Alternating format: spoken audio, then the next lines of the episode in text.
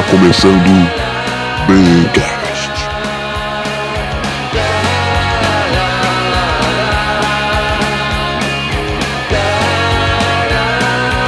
Conseguimos, finalmente estamos no ar e, caralho, depois de 7 minutos de insistência, é isso aí galera. Uh, hoje o tema é futebol. Deixa eu aumentar um pouquinho aqui minha televisão para ouvir os outros anões. Bom, a gente vai começar se apresentando e dizendo as nossas experiências é, com o futebol em geral, seja como antes, antes é, ter sido jogador ou ter feito parte de uma torcida organizada, ou só simplesmente realmente como torcedor e com alguma história a contar. Enfim, começar pelo Vinícius, que geralmente é quem faz os, os fios de esporte aí, cara. Conta aí, quem é você e a sua experiência com esporte? Boa noite.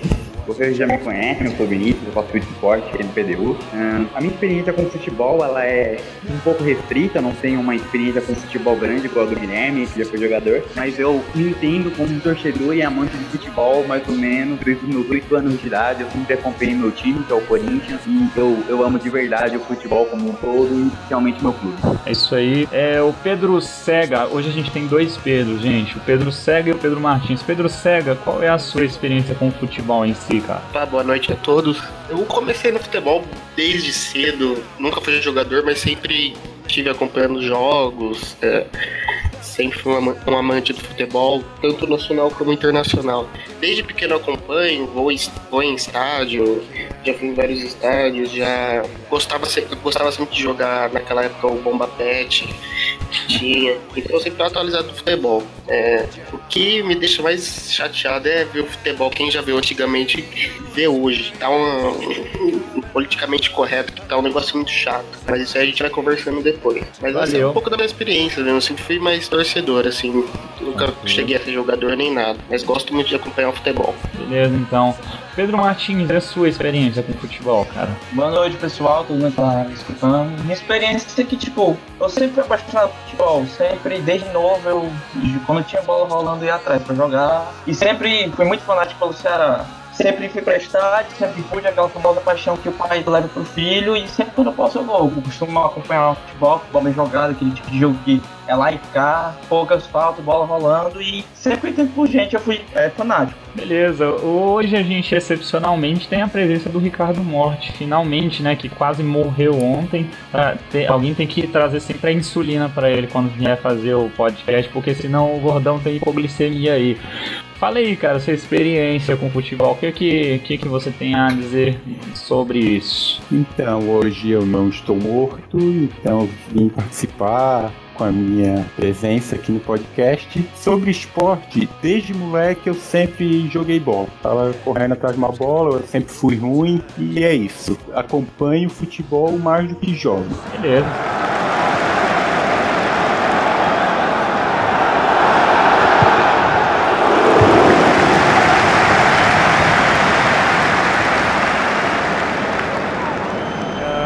Primeira análise que a gente vai fazer é porque acaba de acabar. É, acaba de acabar, nossa, isso foi legal, né? Então, uh, acabou a, a rodada do Campeonato Brasileiro da Série B, agora há pouco, com o Chapecoense tomando uma sarrafada do Ceará, né? A gente tá na trigésima rodada do Brasileiro.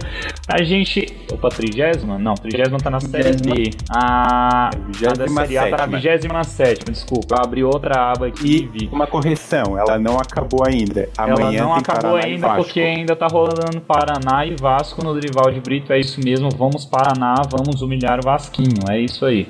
Deixa eu falar uma coisa para você. Ficar falando muito do, do, do, panorama do Campeonato Brasileiro em si, a gente vai tentar abordar uma forma mais geral, porque hoje, diferentemente do, de ontem, eu espero não chegar uma hora de live, a gente tentar ser um pouquinho mais rápido com isso. E é o seguinte, para vocês, o resultado geral da tabela até o momento é justificável? Seja o líder, sejam os quatro primeiros, sejam até os seis primeiros porque o quinto e o sexto estão na pré-Libertadores, correto? Esse ano. Uh, seja os quatro que estão brigando para ser rebaixado.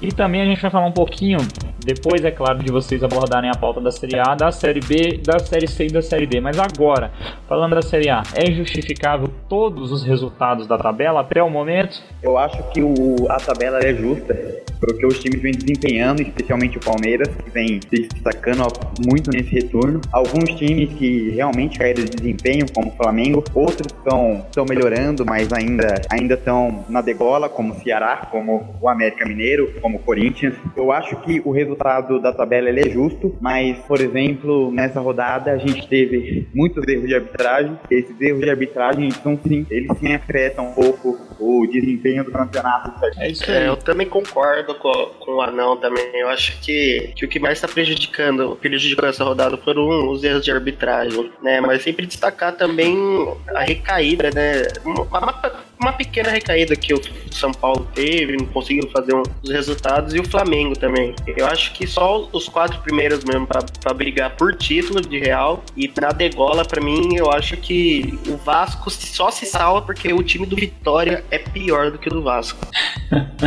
na minha opinião, eu acho que a galera aí falou é, corretamente, né? Faz a questão do campeonato, que realmente o que os times mostram em campo tá refletindo na tabela. Não tem um time tipo jogando muito bem e acabando perdendo tá equivalente. E na minha opinião, realmente acho que foram os quatro mesmo: Palmeiras, Internacional, São Paulo e Grêmio. Beleza, então. Deixa eu Também perguntar concordo. então uma coisa mais rápida para você, Ricardo, que vai finalizar. Ricardo, já deu sua opinião e já fale o seguinte: assim que você terminar, os outros anões falam, quem vai ser campeão, quem vão ser os quatro para Libertadores, quem vão ser os, o quinto e o sexto para pré-Libertadores e quem serão os quatro rebaixados esse ano. Então, sobre o título, eu acho que fica com o Inter esse ano. O Inter veio da Série B e tá fazendo uma campanha excepcional no é Brasileirão. É eu acho que ele merece o título. Sobre os quatro primeiros, eu não falo o Inter em primeiro, mas segundo, terceiro e quarto vai ficar entre São Paulo, Palmeiras e Grêmio. E na Libertadores, pré ali, Flamengo e Atlético. O Cruzeiro. Então mantém aquilo acho... que já está. Então mantém aquilo que Isso. já está até o momento. Troca a ordem, mas. Mas os times são os mesmos. Eu, eu acredito que não consegue mais chegar lá. E os quatro e rebaixados? Sobre os que vão ser rebaixados, Paraná já era. Meu Deus. O esporte tá. Um pé na tá cova. triste, tá com pé na cova. Eu acho que desses, a Chapecoense salva e o Vitória cai.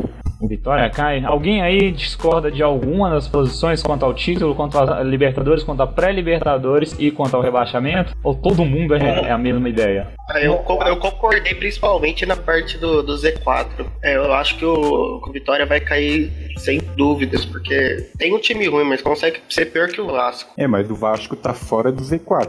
Não, o Vasco agora tá fora do Z4. Ele, ele joga contra o Paraná pra tentar sair do Z4. Ele agora tá no Z4. Tô vendo aqui agora a tabela. Ele precisa, ele precisa de um empate para sair do Z4 hoje. Eu não acho que o Vasco se salva e eu acho que o título fica com o Inter. No caso, eu acho que é, o, o Santos tem potencial para chegar pelo menos a pré-libertadores. Pelo futebol vem mostrando e a evolução que o time teve desde o começo do campeonato pra cá. Puta que pariu, mas o, o Santos tem 36, o Atlético tá 45, os caras vão ter que tirar ali uma vantagem enorme.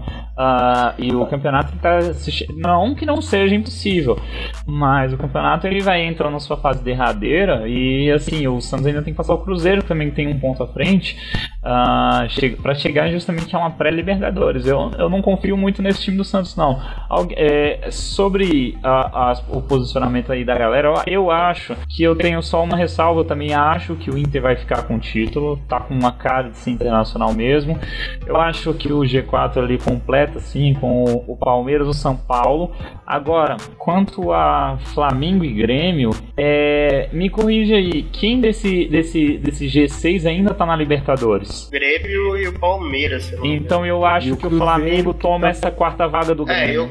Eu acho que o Flamengo toma essa conta. Eu tava pensando nisso agora, vendo a, a tabela também. Acho que o Flamengo pega essa vaga. Eu acho que fica do... Internacional, Palmeiras, São Paulo, Flamengo. O Grêmio pega a pré-Libertadores e o Atlético pega a última vaga da pré-Libertadores. E no Z4, a galera falou do Paraná. O Paraná não matematicamente ainda está rebaixado, mas já está com praticamente lá, Série B 2019. O esporte, uh, eu, eu acho que não é muito, não é, ainda não é impossível a situação dele, mas é muito complicada. Uh, talvez esteja com o pé lá também já, né? Depende muito do que eles jogam em casa. Eu, eu acho que o fator principal do esporte é os jogos em casa e mesmo assim não, não vem dando muito certo, né? Eu tô vendo aqui que ele só tem seis, seis vitórias em 27 rodadas, ou seja, nem o fator campo já tá ajudando mais os caras, né? Que geralmente era a motivação extra do esporte. E tem outra coisa também, diferentemente do ano passado, me lembro se eu estiver errado, é, eles não têm o principal jogador deles do ano passado, que é o Diego Souza, não era? O principal jogador deles Isso. do ano passado? Era o que pior- hoje o tá no principal São Paulo. Isso. Ah, a Chapecoense, ela vem há anos, né? Depois daquele desastre escapando do, do, do rebaixamento, mas ao que tudo indica, para mim esse ano não escapa. É, a galera tá falando entre o time do Vasco e o time do Vitória. Olha só, eu acho que se o esporte se reencontrasse, é, menos a- é menor a chance dele cair do que a da Chapecoense, porque eu acho que o esporte tem mais time do que a Chapecoense. O Vasco provavelmente Concordo. não cai. Concordo. O Vasco provavelmente não cai, o Vitória cai. E agora eu fico numa dúvida: será que o esporte tem fôlego suficiente para passar, por exemplo, o Ceará? Porque eu acho que é o seguinte: fica Paraná, Chapecoense, Vitória, e aí essa última vaga fica ali entre esporte, Vasco e Ceará. E eu acho que aí depende muito do esporte ter fôlego para conseguir passar o, Ce- o Ceará, que hoje está seis pontos à frente do esporte e um ponto à, frente do Vasco. Então eu colocarei meu Z4 sim: Paraná Esporte, Vitória e Ceará. Alguém aí discorda desse C4, cara? Por mais que eles tenham metido 3x1 hoje na Chapecoense. Eu acho que o Ceará não cai. Acho que o Ceará se recupera e salva. Pois é. Outra coisa que eu queria acrescentar no caso do, do esporte, que além de todo esse futebol que ele apresenta ser ridículo, triste, além disso tem uma crise da diretoria muito cruel dentro deles. Tipo, se vocês for verem em página de, de Nordeste, torcedor de esporte falando que o diretor que tá lá, ele acabou com o time. Diretoria Jim Salário Carrey? atrasado, tá? Como é? É diretoria Jim Carrey? A gente precisava falar disso, porra. Porra, diretoria Jim Carrey, cara. É isso que tá rolando no esporte? É isso mesmo? Enfim. Minhas dúvidas.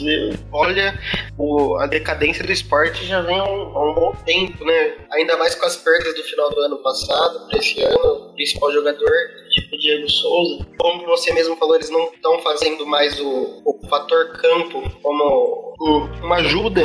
Então eu acho muito difícil o esporte escapar. Mas eu concordo com você na parte que você disse que eu acho que se o esporte engrenar agora com o Milton Mendes, se não me engano, novo técnico, Sim. eu acho que passa e o Ceará cai. Você sabe por que eu falo sobre essa, esse novo fôlego? Porque o Palmeiras tem uma coisa interessante. Com a troca do técnico, chegada do Filipão, hoje eles estão numa posição de destaque. Então o fator troca de técnico algumas vezes dá muito errado, outras vezes dá muito certo. Como o caso do esporte é desesperador, talvez eles tenham muito mais a ganhar do que a perder, porque afinal de contas já estão praticamente no fundo do poço, né? Então isso talvez possa dar um fôlego a mais.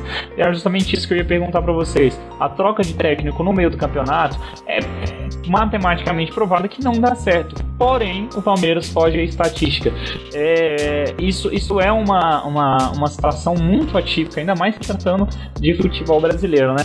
É, eu queria falar um pouquinho mais do- do- dos outros times que estão fora ali, que não estão lutando por nada, digamos assim, daquela linha ali que vai, sei lá, do América Mineiro, 13 terceiro, subindo ali por Botafogo, Atlético Paranaense, Fluminense, Corinthians, Santos, Cruzeiro.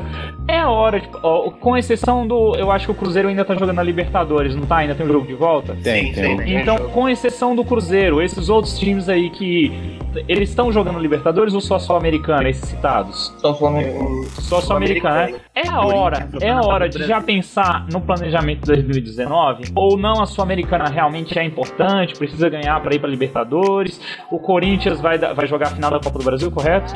Correto. Então, ainda tem o, o. Corinthians ainda joga com o Cruzeiro e o Corinthians ainda tem a Copa do Brasil, diferentemente de Santos, de Fluminense, de Atlético Paranaense, de Botafogo e de América Mineiro. É a hora já de pensar em 2019 para esses times e, claro, quando a gente for falar de Copa do Brasil, a gente separa um pouquinho aí vocês falam do Corinthians e Cruzeiro, mas esses outros times, Santos, Fluminense, Atlético Paranaense, Botafogo e América Mineiro, já é hora de pensar em 2019? Eu acho que, principalmente o Santos, ele tem que pensar em 2018 primeiro, né?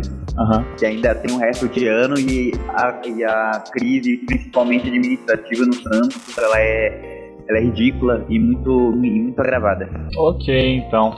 Engraçado que o Fluminense, com esses anos, eu não sei se vocês concordam, vem perdendo muita força, principalmente pela questão do poderio financeiro e de compra, depois da saída da, da, da Unimed, entre outras coisas, vem se tornando um figurante, um, claramente um figurante, ah, assim como o Botafogo também se tornou figurante há alguns anos.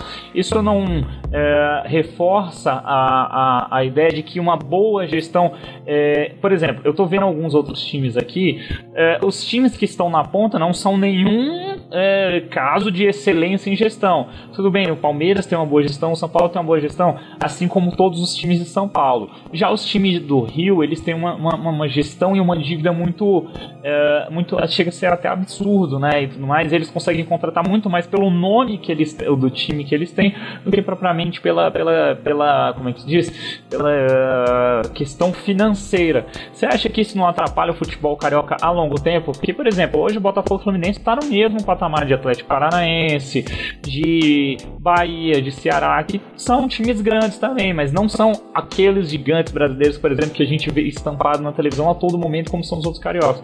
Isso reflete no futuro desses times? Ah, eu, eu, ao meu ver, eu acho que, tirando o Flamengo, o Botafogo, o Fluminense e o Vasco, eles entram é, no ano para jogar um, no máximo ganhar uma, um Campeonato Carioca, uma Taça Guanabara, correr por fora uma vaga na Libertadores, no máximo isso. Eu acho que o grande nome do Rio que salva o Rio ainda é o Flamengo. Agora vai que eles ficaram mas o, o, o, Flamengo ele salva pela questão financeira, porque, por exemplo, foram muitas contratações esse ano. Eu acho que sim. Tanto financeiro e o nome é muito forte. O futebol uhum, do Flamengo é muito mais forte que o.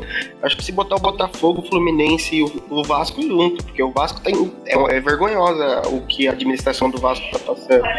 Talvez, talvez vocês concordem com a afirmação de que o Vasco seja o segundo time do Rio, porém mal administrado. Seria isso? Eu concordo. O Flamengo seria eu o primeiro, discordo. o Vasco seria o segundo, o Fluminense o terceiro, o Botafogo em quarto, mas as administrações fazem com que, por exemplo, o Fluminense consiga ter um elenco melhor do que o Vasco, seria isso? Isso, eu, eu, é. eu vejo por esse ponto. Entendo. No meu ponto, o Fluminense é o segundo do Rio. O Fluminense. E o Vasco em terceiro. Olha, é, pelo, pelo atual histórico assim, de títulos, eu talvez também colocaria o Fluminense como o segundo do, do, do Rio, porque eu acho que de 2010 para cá eles ganharam é, alguns títulos nacionais, não ganharam? Alguém me corrija se eu estiver errado. Ganharam dois brasileiros. Ganharam dois brasileiros, então eles, eles, são, eles têm uma força muito grande ainda recente no, no, nos últimos anos, que claro foi perdida com a saída da Unimed e toda aquela questão da, da gestão. Mas hoje, pra gente finalizar a Série A aqui, fala-se muito do, main, do o, o, mainstream da Série A, talvez seja o futebol carioca e o paulista. Tá provado, tá comprovado que há anos o futebol paulista está há, há anos luz à frente do futebol carioca. Mas o que eu queria saber da opinião de vocês é, abaixo do futebol paulista, quem seria essa segunda força? Seria os times do Rio Grande do Sul? Porque, por exemplo, o Inter e o Grêmio sempre vem de, apesar de o Inter ter sido rebaixado, sempre vem de uma, de uma, uma regularidade muito grande. Então, quem é o, a segunda força hoje do futebol brasileiro? Ainda é o carioca? É o mineiro ou é o gaúcho? Eu, Olha, realmente, eu acho que, o, que depois do paulista, os mineiros são fortes para os títulos recentes, né? Porque no Rio Grande do Sul você tem praticamente o Grêmio com títulos recentes nesse, nesse recorte dessa década. Uhum. É, eu também concordo. Acho que o Cruzeiro e o Atlético Mineiro têm demonstrado um bom futebol até chegar a brigar por, por títulos. Então acho que estão na frente, estão em segundo lugar depois do Paulista. Também concordo que é o Mineiro, inclusive tem o América, que foi campeão da Série B ano passado. Grande tá América. Ali tranquilo na tabela, mas essa vaga ela oscila bastante, porque de volta e meia o Gaúcho tá indo bem e ocupa essa vaga. Nem esse ano, Inter e Grêmio estão lá no topo. Concordo, Sim. concordo. Rapaziada, só para fechando agora o, o assunto Série A indo para Série B e a Série B a gente fala numa pautazinha mais curtinha curtinha. É, eu tô vendo aqui o, o, na Série B o Fortaleza liderando de ponta a ponta. E, e eu acho que estão liderando desde a quarta rodada, não é isso? Isso, desde a quarta rodada. Isso. Desde a quarta rodada. Alguma dúvida de que o Fortaleza não sobe? E mais, alguma dúvida de além de subir, eles não, ainda não serão campeão da Série B? Muito, muito improvável eles perderem esse título. É, eu também acho. Também acho, Rogério, ele tá fazendo um belo. E, e, isso é o mais interessante. Pouco a gente sabe, por exemplo, o Rogério Senna começou esse ano é, e eles vieram aqui em Brasília, eles fizeram amistosos contra o Gama. Eles meteram 2x0 no Gama. Eu falei assim, pô, mas não é lá um grande resultado, é amistoso, mas vim aqui meter 2x0 no Gama que nem divisão tem e tudo mais, porque time dos caras muito limitado. Aí você vê de repente de uma hora para outra uma, uma, ascensão muito absurda depois do Campeonato Cearense. Eu não sei como é que foi o estadual de vocês, quem foi que levou isso, o Ceará, o Fortaleza. Mas na Série B os caras. foi Ceará, os caras de ponta a ponta na Série B praticamente lideraram e, ao que tudo, tudo indica, serão campeões. A minha dúvida é, quem vão ser os quatro que vão estar figurando na, na, na Série A ano que vem? E quando eu digo figurando, porque eu não vejo mais a Série B hoje com um, um time que suba, com exceção do Inter agora, mas porque o Inter é um time grande, com um time que suba e consiga é, já no, no, no, ano seguinte manter um padrão de chegar uma Libertadores. Tudo bem, alguns chegam a Sul-Americana e tudo mais, conseguem fazer uma boa campanha. Mas, por exemplo, aqui a gente tem o Goiás em segundo, o CSA de Alagoas em terceiro e o Havaí em quarto. Ali brigando ali ainda, empatado com o Havaí, nós temos o Guarani, temos o Atlético Goianiense em sexto. E uma surpresa para mim, o Vila Nova, que para mim uh, começou bem pra caralho a Série B, hoje é o sétimo lugar. Uh, não sei se houve uma irregularidade por parte do time, correndo muito por fora, e quando eu digo muito por fora mesmo, que vai ali do Londrina, passando pelo Figueirense, até o Curitiba com 40 pontos, 5 a menos que o Havaí, provavelmente. Esses não devem chegar, deve ficar mesmo só até ali, até o Havaí. Quem vocês acham que sobem junto com o Fortaleza esse ano? Ao que tudo indica. Então, eu acho que sobe Fortaleza, Goiás, Guarani e Atlético Goianiense. Guarani Atlético Goianiense. Mas por que o Atlético Goianiense não o Vila, por exemplo? Eu acho o elenco do Vila melhor do que o Atlético Goianiense. É, eu não conheço Vila Nova. É, é eles, eu... eles foram muito bem na Série B e aí de uma hora para outra desandou lá. Eles, se eu bem me engano, eles ganharam o, o. Eu não sei se foi os dois clássicos com o Goiás, mas eu acho que o último eles meteram três. Ou foi o último ou foi o primeiro da Série B. Eles meteram três no Goiás. Inclusive entrou uma crise no Goiás. De uma hora para outra o Goiás se transformou e virou um outro time. Provavelmente isso deve ter acontecido no primeiro turno, porque os caras estão muito bem, o Goiás agora, e provavelmente também deve ser um dos times que suba. Alguém difere muito dessa lista que tá agora aí, dos quatro, Fortaleza, Goiás, CSA e Havaí? Hum, eu, eu acredito que saia o CSA e por fora o Guarani consegue, consiga uma vaga. Lembrando que o CSA eu, tem eu problema de elenco. O, Lembrando que o CSA tem então, problema de elenco. Eu tiraria também o Havaí e colocaria o Atlético Goianiense. O Atlético Mas uma coisa que me chamou muita atenção nessa Série B foi o desempenho do Coritiba. Eu pensei que ia ser Fraco, muito melhor, que ia estar tá brigando Eu também achei. Eu fiquei surpreso, fiquei surpreso com a Ponte Preta. a Ponte é também até é, verdade, verdade. caiu muito. Ó, e pra vocês verem do outro lado da tabela, quem cai é o Boa, nenhuma surpresa, um time para mim, entre aspas, inexpressivo. Sampaio Correia talvez é, não fosse nenhuma surpresa, porque o futebol maranhense não tem uma grande tradição e, e a tendência era essa mesmo, ter uma hype e depois começar a cair pela falta de investimento financeiro. A minha surpresa é o Paysandu, que está na zona e eu, eu não achava que eles é, perderiam padrão, porque se eu bem me engano, acho que ano passado eles foram campeão da Copa Verde, em cima, não lembro de quem Sim. foi. E aí, entre esse ano com um time medíocre, já tá ali, e o CRB, porque eu acho que o CRB, se eu bem me engano, ele ano passado tinha acabado de voltar da Série C. Aí ali na porta nós temos o Juventude, que para mim não deve cair, o Brasil de Pelotas, que para mim não deve cair, o São Bento não deve cair. Eu acho que os quatro que vão cair pra Série C provavelmente sejam esses mesmos. CRB, Paysandu, Sampaio e Boa Esporte. Algum de vocês mudaram alguma coisa aí? Não, acho que esse time Não, concordo plenamente. Concordo. Ó, e ano que vem na Série B, só pra fechar... É, Triste pro Paysandu, mas concordo. série C, só pra fechar, ano que vem a gente vai ter a presença do Operário, que fez uma campanha magnífica. Me corrijam se eu estiver errado, o Operário saiu da Série D pra Série C e agora da Série C para a Série B. A gente ainda vai ter a presença de Bragantino, que volta à Série B depois de algum de um desse ato aí de um tempinho. O Cuiabá também que está voltando à Série B. Ele está voltando, não é? Ou quem? Não, peraí. Era outro representante de Mato Grosso que jogava não, Série B? É novo. Eu não sei, eu acho que se eu não me engano. Eu acho que era o Luverdense, eu acho que era o Luverdense que jogava Série B. Era o Luverdense, era o Luverdense. Isso, mas o Cuiabá eu não lembro se ele jogou a Série B. E a gente tem a volta depois de anos do saudoso Botafogo de Ribeirão Preto. Aliás, o Botafogo de Ribeirão Preto, eu lembro muito bem deles porque eles caíram junto com o Gama da Série B pra Série C em 2000 e 2008.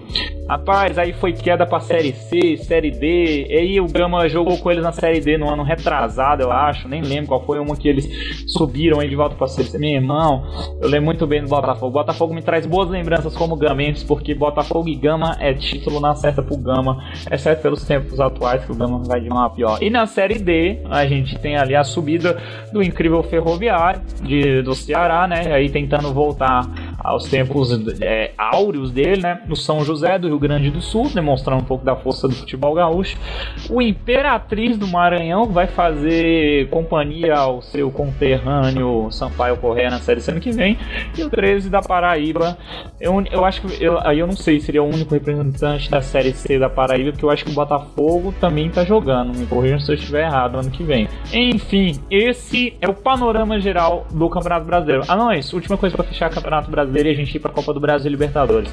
A atual forma de todas as séries do Brasileirão está, no, está legal ou alguma coisa deveria mudar? Eu acho que deveria mudar, era pra ser todas, Todas as série A, séries serem padronizadas? tipo, porque C e D tem essa diferença de ser começar como as tabelas e tal, é quatro se classificam de duas tabelas e vão pro mata-mata que por um que depende de dois jogos os times, dependendo do que eles fizerem no resto do campeonato. Que aconteceu com Fortaleza por oito anos, que a maioria dos anos eles E são mata-matas bem assim. é, eu, eu vi, por exemplo, aqui Bra- em Brasília a gente teve o Brasiliense jogando na Série D e pelo terceiro ano seguido caindo nas oitavas de final.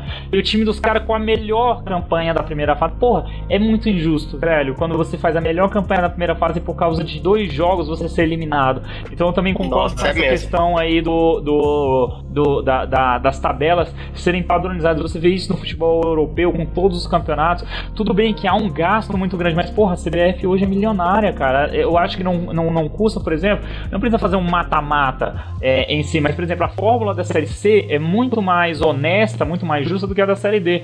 A Série C você tem dois grupos, acho que de 10, nas quais todo mundo joga contra todo mundo, se classifica os quatro pro, quadra, pro acho que é quadrangular final, não é, é uma, umas oitavas de final, não, as quartas de final, e Tá através disso você vai afunilando, mas agora na Série D é muito difícil você conseguir chegar até as semifinais, então é, é- não surpreendentemente o Operário subiu da C pra, da D para C e da C para B, porque o time que tem condição de subir da Série D para Série C, no outro ano se manter o elenco tem plenas condições de manter o, o, o nível para ir subir pra, da Série C para Série B, porque poxa, ninguém tem dinheiro nessas séries, não são clubes que têm alguma expressividade financeiramente falando.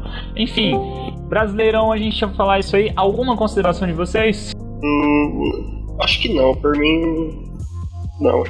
O Eu Joinville. só queria lembrar que se o Internacional for campeão da Série A, ele vai ser o primeiro clube vindo da Série B e a ganhar o Campeonato Brasileiro e ele já é o me- melhor desempenho de um time vindo da Série B na Série A. Pois é. Galera, Copa do Brasil. Quem é o favorito e por quê? Favorito é o Corinthians. Cruzeiro. Cruzeiro. Só Eu acho que de, de é, time, o Cruzeiro, mas eu acho que esse fator do Corinthians jogar o segundo jogo em casa pode ter um peso muito grande. Beleza, mas Fator Libertadores pro Cruzeiro. um dos, um dos, um dos, do- dos- do- das vantagens do Corinthians é o fator casa no segundo jogo.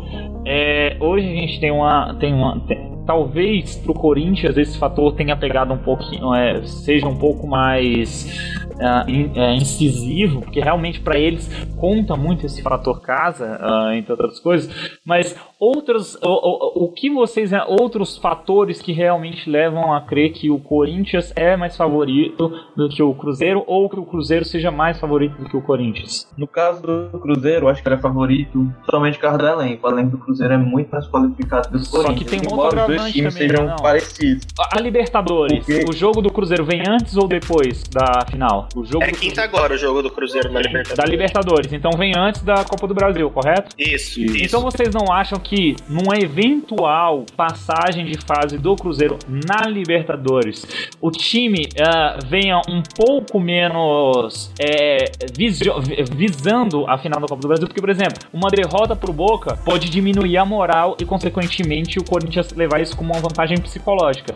Mas em caso contrário, uma eventual vitória do, do, do, do- do Cruzeiro pode tanto fazer com que eles foquem mais a Libertadores, como podem ser uma motivação a mais para vir e ganhar um segundo título.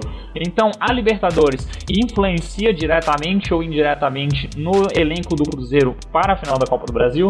Conhecia. Sim, também acho. Diretamente. Beleza, então a gente, é, a- Mas- eu também acho que o Corinthians seja favorito para a final da Copa do Brasil, justamente por esse fator Libertadores. É, mas o Cruzeiro na Libertadores não tá muito bem. A, a situação E é delicada. A situação é A delicada. situação é delicada. Então, ou ele vai com tudo pra cima do Boca e vem mais fraco contra o Corinthians. Ainda tem o brasileiro no meio Olha. da semana. Eu, eu iria com tudo pra cima do Boca, porque o Boca fora da Argentina não é o mesmo Boca na Argentina. É, totalmente diferente. O fator do clube dele. Só que eu acho que é uma diferença grande com, com os argentinos, os, os uruguaios, chilenos, tem diferente dos times brasileiros, é que eles conseguem se comportar jogando fora de casa muito bem. Aham. Então eu acho que vai ser um. O Cruzeiro tem que entrar com, com sangue no olho pra tentar reverter, que eu acho muito difícil. E sobre o fator da Copa do Brasil, eu acho que pesa pro Corinthians. Um, um lado é, é o- a premiação da Copa do Brasil, que é muito alta. Se eu não me engano, 60 milhões. Aham. Enfim, então esse é o panorama do que a gente deixa do futebol nacional aí. Faltou alguma coisa? Copa do Brasil, Libertadores, brasileiros, tanto da Série A até a Série D. A gente entra agora na, na abertura, na reabertura assim, da temporada é, europeia. A gente tem ali o início da Liga Europa, a gente tem o início da Liga dos Campeões e a gente tem a- a- o início das principais ligas. Ah, eu confesso que não, não tenho acompanhado o- os outros campeonatos a não ser o inglês, porque o inglês talvez hoje seja a maior visibilidade, ah, até mais do que o espanhol. Eu, eu, eu- eu confesso que eu vou procurar alguma coisa no, no site, em algum site de esporte, por exemplo, e você tem muito mais destaques do futebol inglês. Por exemplo, a, a tabela atual agora, a gente vê o Manchester City ali em primeiro lugar, com o Liverpool empatado em segundo, o Chelsea em terceiro e o Tottenham em quarto. Aí ali brigando por fora a gente tem o Arsenal, o Watford, Leicester e assim por diante. A grande decepção do campeonato inglês, como sempre no início do campeonato, é unanimidade, pra, não sei se é unanimidade para você, é o Manchester City que ontem mais uma vez Não, tomou uma sapatada do West Ham. Nossa, é, o United, o desempenho caiu muito, muito. Culpa do Mourinho Chegou- ou não? Chega, ele tá em décimo colocado com 10 pontos. Culpa do Mourinho ou não? Essa Não é a pergunta que eu deixo pra vocês. Olha, esse. Ele já acabou já brigando com o Pogba, tem jogador que não gosta dele lá, não sei não. Era um técnico que eu achava que ia dar certo, mas Fator histórico do Vi. United. Depois da saída de Sir Alex Ferguson, não teve um técnico, um técnico que mantesse a regularidade no clube. Vocês concordam com essa afirmação? Concordo com certeza, plenamente. com Teve um que ganhou uma Liga Europa. Foi o Mourinho? Ah, eu acho que não. Não, ele não ganhou, ele chegou na final, correto? Ele chegou na final. Eu acho que ele não ganhou, Isso. ele chegou na final. É muito pouco para um time do porte do Manchester United que há algum tempo atrás era avaliado como o time mais rico do planeta, inclusive desbancando o Real Madrid. Eu não lembro onde foi que eu vi isso, mas eu vi isso. Tinha a marca mais valiosa do, do, do mundo, o Manchester United. E a gente vê um time que tá, na, tá abaixo de. eh, Toma sapatada do West Ham, que, por exemplo, ah, tá bem abaixo atrás na, na tabela deles. Tem um elenco bem mais modesto, por exemplo, tá atrás de um time do, do Bournemouth. Bournemouth, se eu bem me engano, é, ele veio da Série B dessa temporada ou da passada? Foi da passada. Eu não me recordo, mas eu acho que é da passada. Eu acho que foi da passada. Atrás do Wolverhampton. um atrás, do, atrás do Wolverhampton. Então, assim, atrás do Watford, que perdeu o principal jogador deles essa temporada, que era o Richarlison. Então a gente vê que, assim, ah, há um. Há um, um, um des- um- Como é que eu vou dizer? O Manchester não consegue impor aquilo que é o Manchester hoje. Em contrapartida, olha só, o Everton vinha muito mal Th no campeonato inglês. Eu tô vendo aqui que a última rodada eles meteram 3 a 0 no Fulham, que não é um time expressivo, mas já é, já indica sinais de recuperação. Isso é importante porque o campeonato inglês é aquele tipo de campeonato que aqueles 4 ou 5 que lideram dificilmente vão dar bobeira no início do campeonato e vão se disparar do pelotão mais de trás. Então você sempre vai ter ali 5 ou 6 clubes que vão brigar pela Liga dos Campeões e o resto meio que vai se contentar com migalhas e nem Liga Europa pega, né? Porque se eu bem me engano, acho que deixa eu ver aqui, só os quatro vão para a Liga dos Campeões e só o quinto pega a Liga Europa. Então meio que as outras classificações ficam dependentes da FA Cup e da Copa da Inglaterra, alguma coisa assim, se eu bem me engano. Aí o que que acontece? A gente tem um panorama geral. Nenhuma surpresa, talvez a única decepção realmente seja o Manchester United quando a gente olha os cinco da frente ali da tabela. É, alguma consideração sobre o campeonato inglês pra gente passar pro próximo?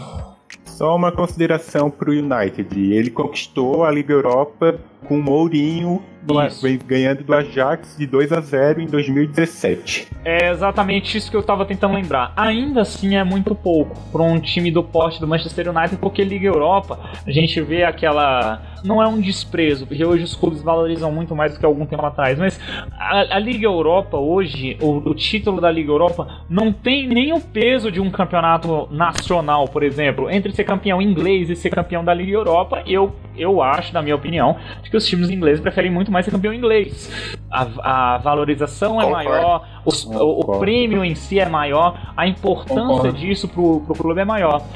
Finalizando um pouquinho o campeonato inglês, indo agora pro espanhol, falando de Real Madrid e Barcelona, fica até chato, né? Porque não interessa que ano a gente esteja, sempre que vai estar tá de ponta nessa tabela ali é sempre Barcelona e Real Madrid. Enfim, em terceiro, correndo por fora, a gente tem o Sevilha, em quarto, o Atlético de Madrid, em quinto, o Betis e em sexto, Alavés. Uma, eu não sei se vocês vão, assistem, acompanham o Campeonato Espanhol, eu gosto muito de ver o Valência. O Valência há anos é uma decepção muito grande, embora tenha ganhado no sábado do Real Sociedad, mas eu pego a tabela e eu vejo eles em décimo primeiro. O Valência hoje, eu acho que no Campeonato Espanhol seria o Manchester United do Campeonato Inglês. Eu acho que o Valência estaria nesse mesmo patamar. Tem nome, é um grande clube, porém hoje se adequa ali a ser a quinta força espanhola, atrás de Barcelona, Real Madrid, Sevilha e Atlético de Madrid, ali meio que pau a pau com Betis, digamos assim. É, o que vocês têm de consideração do Campeonato Espanhol? É um campeonato que, como a gente sabe, é um campeonato de dois times. Concordam com isso? Concordo, acho que o único ainda que corre por trás, eu nem falaria o Sevilha. Acho que o terceiro que vem aí pra mim é o Atlético de Madrid, que pode correr por trás. Aham. Uhum. Finalista de chão, mas eu que títulos europeus. Gostaria, gostaria de mencionar o que aconteceu na penúltima rodada, no qual o Real tomou um sacode do, do Sevilha, 3 a 0 é verdade. E o Barcelona perdeu pro Lanterna. Não só perdeu pro Lanterna, como sábado empatou com o Atlético de Bilbao. Ou seja, Isso. um péssimo resultado em casa, no Campo Novo. Enfim, uh, talvez uh, esse, esse, esse domínio do, do futebol espanhol por parte dos dois é, algumas vezes a gente vê alguma surpresa. Eu lembro de uma temporada, algumas temporadas atrás, onde o Atlético brigou pau a pau com o Barcelona pelo título espanhol, deixou escapar ali nas últimas rodadas e tal, mas é, se torna chato acompanhar o futebol espanhol justamente por essas, por essas e outras questões. É um futebol muito fechado, assim como o alemão também é, porque você é engraçado que o espanhol é de dois times, o alemão talvez seja de um, né? Ah, o Borussia Dortmund, é, mas o Borussia Dortmund hoje já não é o Borussia Dortmund de anos atrás. É, hoje é, o Bayern ele reina muito absoluto, por exemplo, no campeonato alemão. Deixa eu dar uma olhada aqui na tabela só para confirmar mesmo como é que tá. O Borussia hoje é o líder. O Borussia hoje é o líder. O grande problema do Borussia, que é hoje sim o segundo time da, da Alemanha, é, é manter toda a regularidade, porque o Bayern tem sempre aquilo, né, de o, o jogador se destaca o jogador vai parar no Bayern. O Bayern é, é um time muito poderoso, é, tanto em influência quanto em recursos financeiros. O, o, o, o, terceiro lugar hoje no campeonato alemão é o Hertha Berlim. Uh, o Hertha Berlim, há alguns anos atrás, estava jogando Série B alemã porque eles tiveram uma, um problema uh, de gerenciamento de administração do clube, perdeu vários jogadores importantes e hoje se reencontra. E se reencontra muito bem, né? É, com essa terceira colocação em quarto, a gente tem o Borussia Mönchengladbach. Em quinto, Werder Bremen. Em sexto, Red Bull Leipzig. E aí você, talvez, como maior decepção do campeonato alemão atualmente, encheu o Schalke 04 na zona de rebaixamento. Mesmo Schalke, que há alguns anos atrás jogava a final da Liga dos Campeões. Me corrijam se eu estiver errado. Sim. Então é uma, é, um, é uma, é de uma, eu acho que no futebol europeu é, você manter um padrão de qualidade é muito mais difícil do que no brasileiro. No brasileiro, quando você ganha um brasileiro, um campeonato nacional, você consegue manter, nem que seja a pegada para o próximo ano, de você ter um elenco competitivo, salvo raríssimas opções que alguns manche, que é normal, em alguns casos. Mas assim, no, no europeu não importa se você mantenha o mesmo elenco. Parece que os times se readaptam, se reestruturam, se estudam para conseguir uma. Um, um, um, contra, contra, counterar, digamos assim, contrariar o elenco do, que, do grande favorito, do can, grande campeão na outra temporada. bom exemplo disso é o Leicester, né? Que foi campeão inglês e não conseguiu manter a pegada. E mesmo assim, hoje é muito capenga mesmo. Hoje eu vou abrindo aqui a tabela do campeonato inglês, vendo que eles estão muito bem até, é, à frente do United, ali na, entre os 7 e 8 primeiros.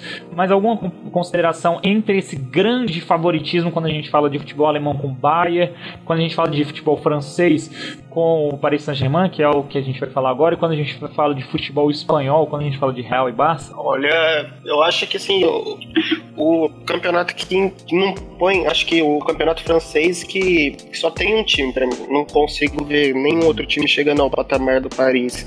É, São oito pontos um de vantagem para o segundo também, atualmente. É, é muita diferença, eu acho. Eu até pensava que depois da Champions League o Neymar poderia vir pro, pro Real, como o Real teve a, per, a perca do Cristiano Ronaldo e substituiu com o Mariano.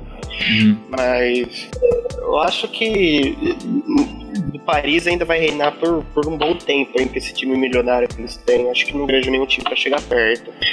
O, o alemão eu também sempre acho que, por mais que o Bayern esteja em segundo um ponto de diferença com o Borussia, acho que a, a força do Bayern é muito maior. Eu acho que uma força boa do, do Borussia é, é a torcida, o fator campo torcida. Uhum. É, porque você vê que não, não tem jogadores tão ruins. Tem o Marco Reus, é, tem o, aquele que veio do, do Bayern de Munique, que, que, era da, que é da seleção alemã, o nome. É o Götze? Isso, o Mário Götze.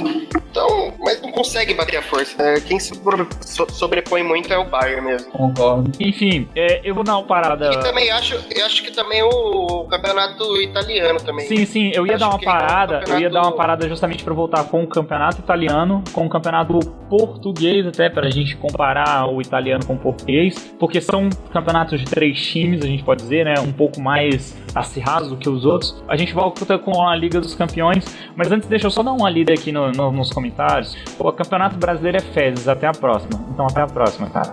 Não sei quem é você, beleza. Cruzeiro tá devendo pro elenco que tem, né? Eu, eu não acho, cara. Eu acho que eles estão indo até muito bem.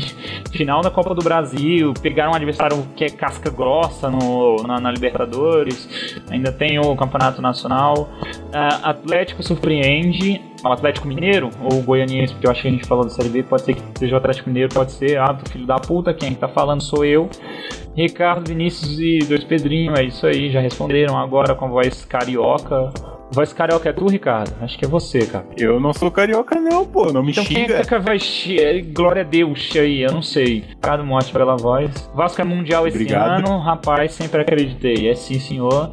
É, nem nem futebol de botão, só não for, né? Só deixei meu amei, estarei me retirando. Não gosto de futebol, mas é isso aí, Toninho. Nós te amamos e provavelmente você estará aí no episódio de música. Vocês acham, acham que o futebol brasileiro já deixou de ser referência ao futebol mundial? Sim, claro, com certeza todas as alternativas né? Já não, já não exportamos tantos jogadores e os campeonatos nacionais não têm a menor notoriedade lá no exterior. A gente até exporta muito jogador, mas muito jogador imaturo, na minha opinião. Não sei se a galera concorda. O, tá mudo. E a galera gosta de assistir futebol brasileiro. É, tá mudo. Não sei pra quem tá mudo, se todo mundo tá ouvindo, né? Mas tudo bem. Segunda força igual a gaúcho, intancável essa voz. Imita o Bolsonaro aí. Caralho, eu não sei imitar o Bolsonaro, eu acho que eu sei imitar. Puta merda, velho. Não sei imitar nem o craque neto, velho. Ah, foda-se, eu vou dever isso aí pra vocês, velho. Padrão da Série C em todos os campeonatos, menos Série A. É, eu acho que também é um, eu acho que é justo o padrão da Série C, como eu falei, dois grupos de 10 e, e com as com quatro melhores classificados fazendo as oitavas, as oitavas não, desculpa, as quartas. Com essa vozinha, pensei que era o Minerva na live, não sei quem é Minerva, beleza. É, vamos falar de campeonato inglês, acabamos de falar. Uh, mas pode ter. Mas historicamente, entre outras coisas, a gente pode fazer uma live só falando sobre ele um dia, porque eu acho muito interessante pela ideia do hooliganismo, todas aquelas questões que nasceram no campeonato inglês. Vocês acham que a arbitragem está favorecendo muito a internacional? Esses erros são de competência mesmo? Aí, não, o, arbitra... o erro da arbitragem prejudica todos, cara. Isso aí é conversa fiada. Campeonato inglês só no podcast da Little Panela of Paraná, Uranium Poça, é isso aí mesmo. Premier League é melhor que Brasileirão, pô.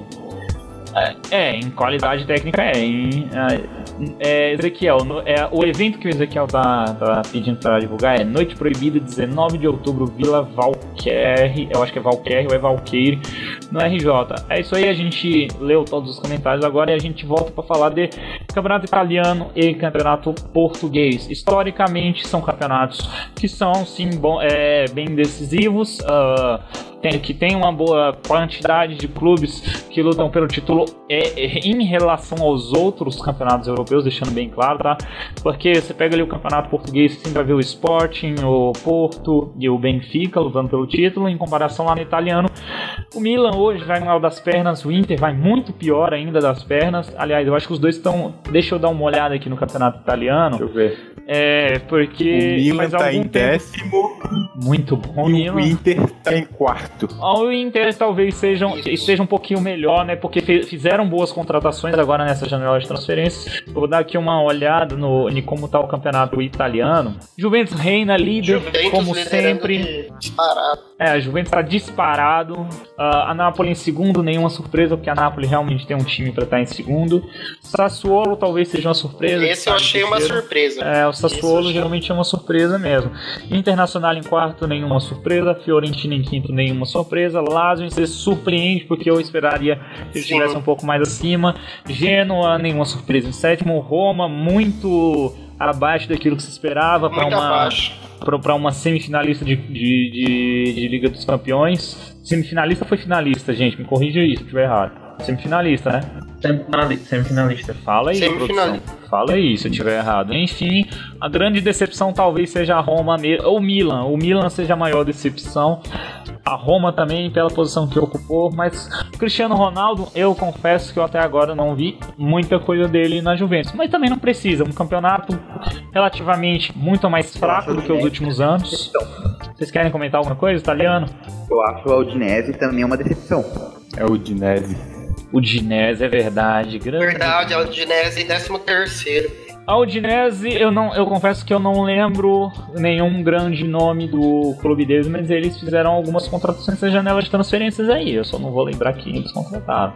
Enfim. O, se não me engano, enquanto eu Viseu, não lembro. Aham. É, falando ainda de futebol europeu, pra gente dar uma finalizada, vamos falar de Liga dos Campeões. Na Liga dos Campeões, a gente já teve a abertura de alguns jogos, a primeira rodada, vamos para a segunda, e a gente vê grupos relativamente equilibrados. Alguns até mais da morte do que outros. A gente pega ali um grupo A com o Atlético de Madrid liderando junto com o Borussia. Nenhuma surpresa, ganharam de Mônaco e Clube Bruges. Talvez fique por isso mesmo. Provavelmente Alguma- os dois vão passar. É, provavelmente, Provavelmente os dois vão dois vão passar. passar. O Mônaco já não é aquele Mônaco com altos investimentos, então provavelmente seja isso mesmo. No grupo B, nenhuma surpresa. O Barcelona, talvez até tenha, sim, uma Eu acho que eu surpresa. trocaria o Internacional pelo, Pelo Tottenham. Tottenham, é Tottenham verdade, talvez Eu essa seja surpresa. Só que a gente tem que lembrar, ah, só que olha só, o Inter ganhou do Tottenham, mas ganhou em casa.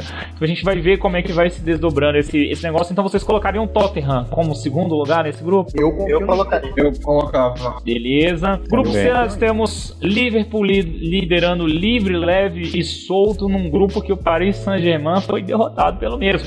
Mas alguém duvida que será Liverpool e Paris Saint-Germain na próxima fase? Ah, não duvido, vai passar. Porque se não passar, vai ser uma grande vergonha pro Paris Saint-Germain. E pro Liverpool também. Pelos Sim, investimentos que fez de finalista da Liga dos Campeões também seria. Sim, com certeza. Enfim, Vai que o Napoli é pronto, mas acho muito difícil. eu acho O também- que é O, Estrela o- o- o Vermelha? Napoli não conseguiu ganhar do Estrela Vermelha. UPL. É o próprio time. É. Confesso que esse time eu nunca vi. E de- uma curiosidade do Estrela Vermelha é que o estádio dele se chama Maracanã. Como Maracanã, em homenagem ao Maracanã, só que sem acento agudo lá no. Acento agudo não. É, o, o tio lá no, no A do final. Ah, Enfim. mas Estrela Vermelha é o nome traduzido do time, né? É, o nome original, para que caso vocês não saibam, em sérvio, eu falo um pouquinho de sérvio, é Svrena Svreda. É, é- não, Nossa. desculpa, é Tvena, é Tvena Sveda. É isso aí. Enfim, o grupo D a gente tem um Galatasaray liderando. É o grupo, acho que mais, entre aspas, ridículo, tecnicamente falando. Um Schalke inexpressivo no campeonato alemão. Um Lokomotiv Moscou sem muita tradição. Um Porto é, em segundo lugar com um, um empate do, do Schalke e o Galatasaray liderando. Quem vocês acham aí que, que faz, sai desse grupo aí? Galatasaray e Porto. Dúvida. Galatasaray e Porto também. Galatasaray. Concordo. Vocês não acreditam que o Schalke tome essa vaga do Galatasaray?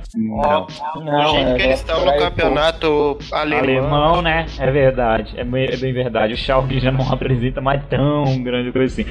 Grupo E, talvez uma surpresa. Uma surpresa pra mim. Ah, o Ajax lidera com o Bayern de Munique, deixando o Bayern- o Benfica e o AEK.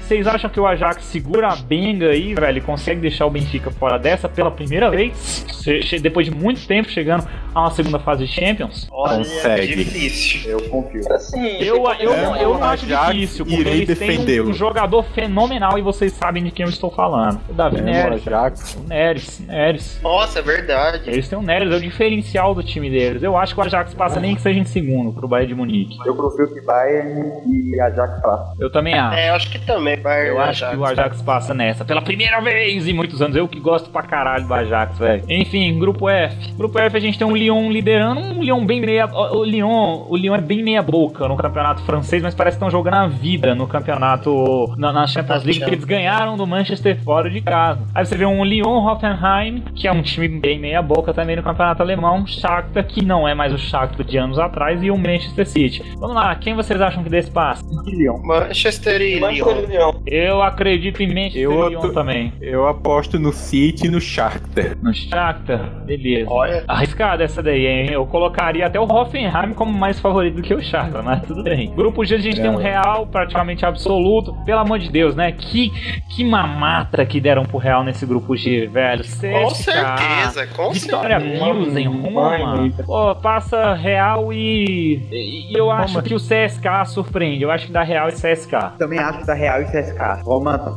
Eu acho É, que Roma não tem em mais boa se parte é do seu ou elenco. CSK. Pois é, Real Madrid e CSK, eu acho Roma. que o Roma talvez seja a grande de- é, decepção não só do campeonato italiano, mas como da temporada. Grupo H, a gente tem um, olha só, o Manchester Isso liderando. surpreende. Manchester liderando. Deixa eu, deixa eu bater um adendo. Manchester liderando, Juventus em segundo, Valência em terceiro e Young Boys em quarto. Eu bato o martelo que o Valência toma a vaga do Manchester. Nossa, eu tava pensando a mesma Eu coisa. bato o martelo que o Valência toma a vaga do Manchester e o Manchester vai jogar de novo Liga Europa, principalmente pelos problemas internos com o Mourinho. Dá Juventus e Valência nesse grupo. Também acho. Juventus e Valência.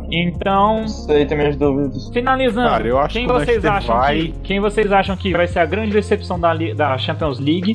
Quem vocês acham que vai ser o campeão da Champions League e quem vocês acham que vai ser o melhor jogador da Champions League nessa temporada? A decepção, eu acho que vai ser o PSG mais uma vez. Eu acho que vai ser o Manchester United. Eu acho que é o PSG a decepção. Também acho PSG. Eu acho o Manchester United. Alguém tem uma difer- diferença? PSG, Manchester United, nenhum? Eu acho que o Bayern de Munique também não vai muito longe, não. Sei. Bayern de Munique.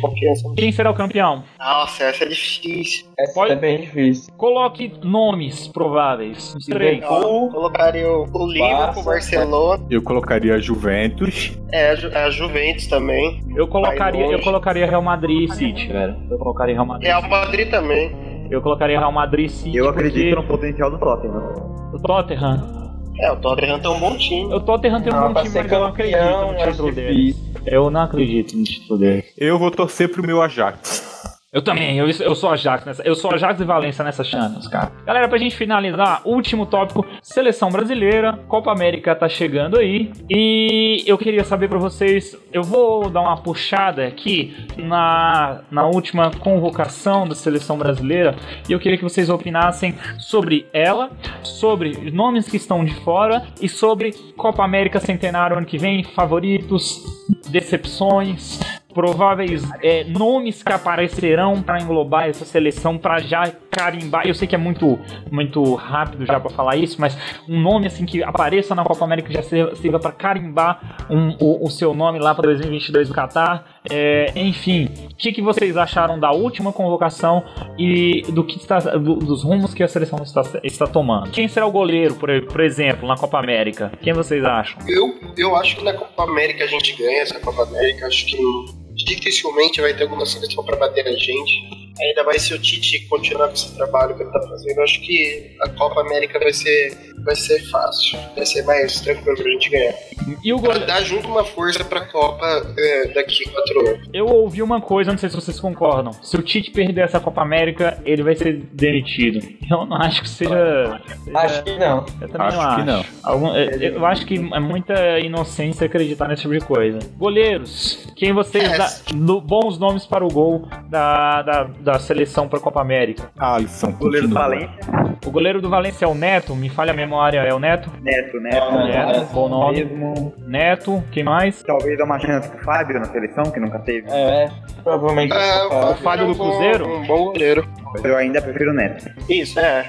Pois é, porque o Cruzeiro, com- de- dependendo dos resultados que, que acumular desse ano pro ano que vem, pode. Mas eu acho que a idade dele pesa um pouco, né? É esse o fator? Não duvido que, que pinte um Cássio de novo. Cássio, goleiro, pelo é verdade. Eu acho, eu acho que o grande problema do Diego Alves foi essa transferência pro Flamengo, as lesões que ele teve em seguida.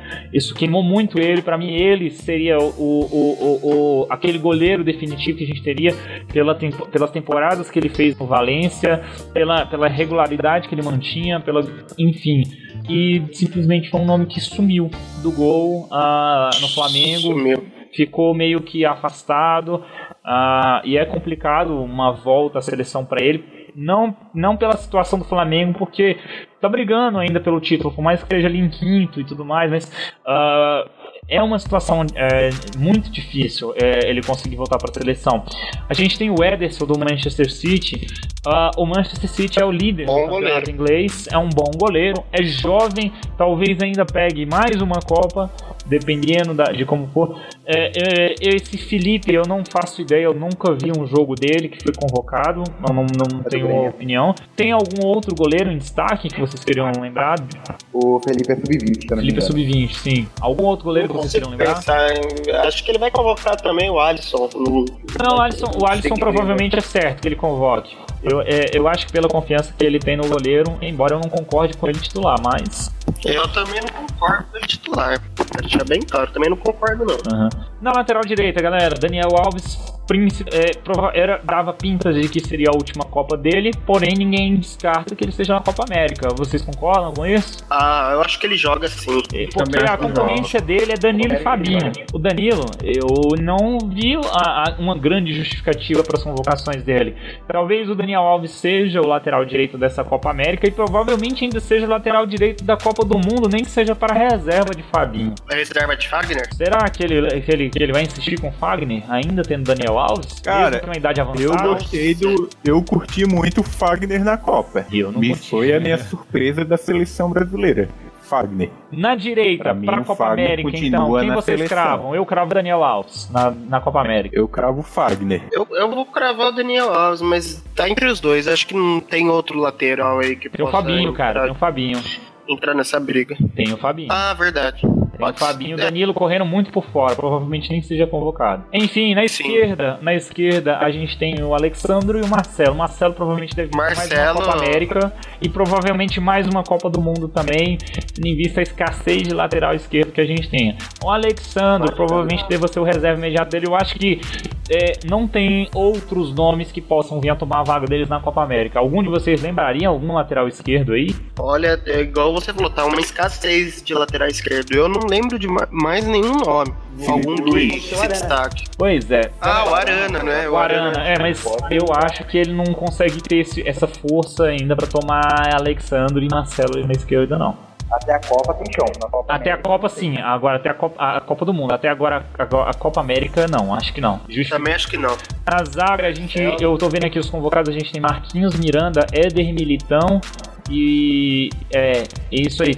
É, eu acho que o Thiago Silva deve ir pra mais uma, a- pelo menos a Copa América. Também concordo. Eu acho que ele deve voltar pra Copa Thiago América. Silva e Miranda vão fazer de novo. É, eu também acho. E eu, eu, eu acho que assim, o Marquinhos deve ser o preparado para ser o zagueiro da Copa do Mundo. Eu acho que o Éder Militão não deve. Eu, eu não sei se ele mantém essa regularidade toda. Não me, me inspira confiança. E, é- mas a gente tem que ver, né? O que, que vai aparecer de zagueiros ainda até lá. É, é, pode ser que aí já pro ano que vem já volte o Rodrigo Caio com força. É, pode Brasileiro e quem sabe como uma Copa. Volantes, a gente Pra tem o Casemiro indiscutivelmente. O Arthur, que agora vem aparecendo bastante no Barcelona. O Wallace, eu não, não sei se tem. Eu não fosse o Fred, aparece no Manchester United, mas o Manchester United muito mal. Renato Augusto só tá ali porque é um homem de confiança do Tite, porque é injustificável ainda as convocações é dele. injustificável como ainda É, incrível. Eu acho, eu, eu acho que talvez nome garantido mesmo pra Copa América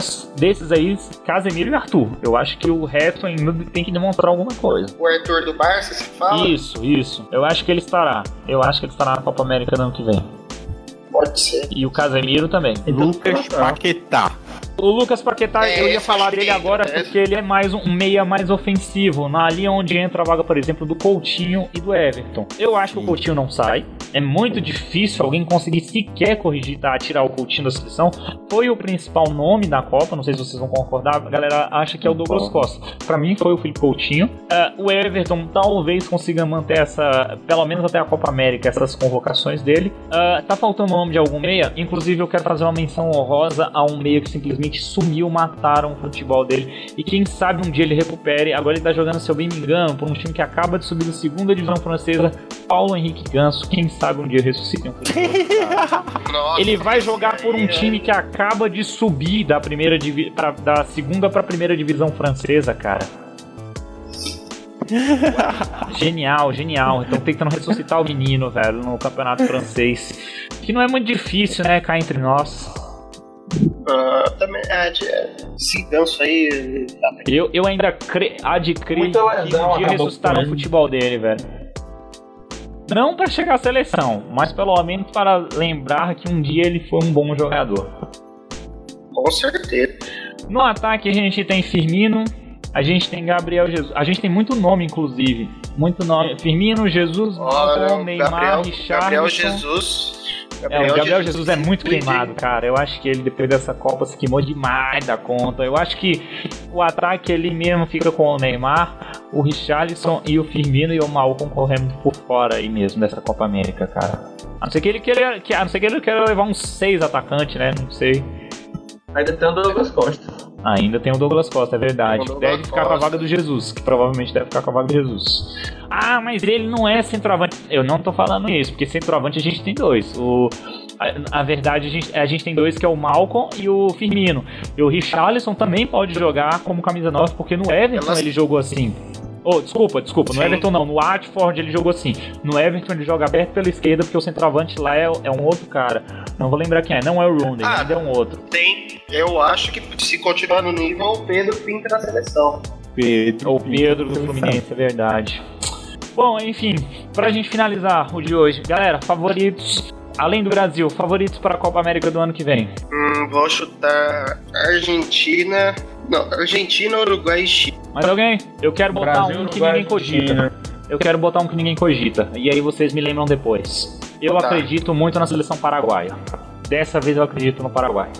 Não pelo Romero, nada a ver com o Romero, mas pela, pela, pelo, pelo, pelo, pela seleção, pelo trabalho que eles vêm desenvolvendo, até mesmo no pré-Copa, eles não haviam ido para a Copa e eles fizeram um trabalho de renovação muito interessante. Eu acho que o Paraguai vem como um dos grandes favoritos, junto com o Brasil e a Argentina, correndo por fora. Eu Pode acho que o. Brasil e Chile são os favoritos. Eu a- é, a gente tem- Brasil e isso aí, Colômbia. né?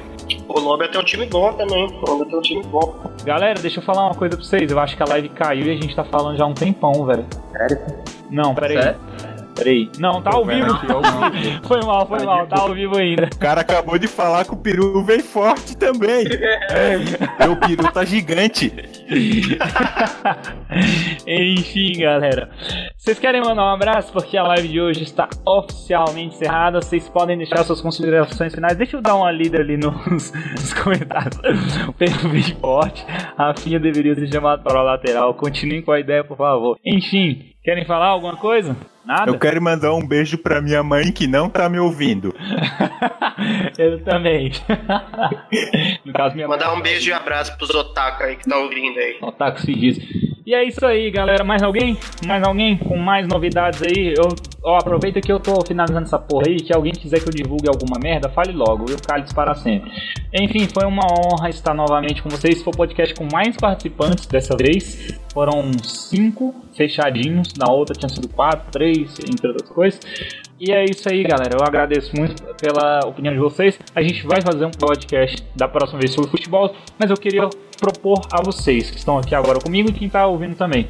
O próximo podcast sobre futebol fala do aspecto histórico. Uh, eu ainda quero fazer mais um no final do ano, com o, o depois que acabar o Brasileirão, entre outras coisas, a gente fazer uma, uma, uma um, um, fechamento da, da, da, do panorama geral do futebol. E eu queria fa fazer um episódio especial só com históricos, do tipo uh, os times mais famosos do mundo, como começou a, a, a história desses times, a influência que eles têm sobre a globalização do futebol, entre outras coisas. Falar de times que se perderam no tempo, como o Bangu, o América, é, na Inglaterra o Nottingham Forest. No, entenderam como eu queria fazer um fator mais histórico? A história do futebol seria isso. A globalização e a história do futebol. O que, que vocês acham? Eu acho uma boa. Uma boa. Tem muito é. assunto pra falar. Pois é. Então é isso aí, galera. Eu agradeço a todos vocês. Isso. É, a Agora... globalização e a história do futebol. O que, que vocês acham? Perfeito, perfeito, perfeito. Eu acho uma boa. Uma boa. Então é isso aí, galera. Muito obrigado a todos vocês. Um abraço a todos.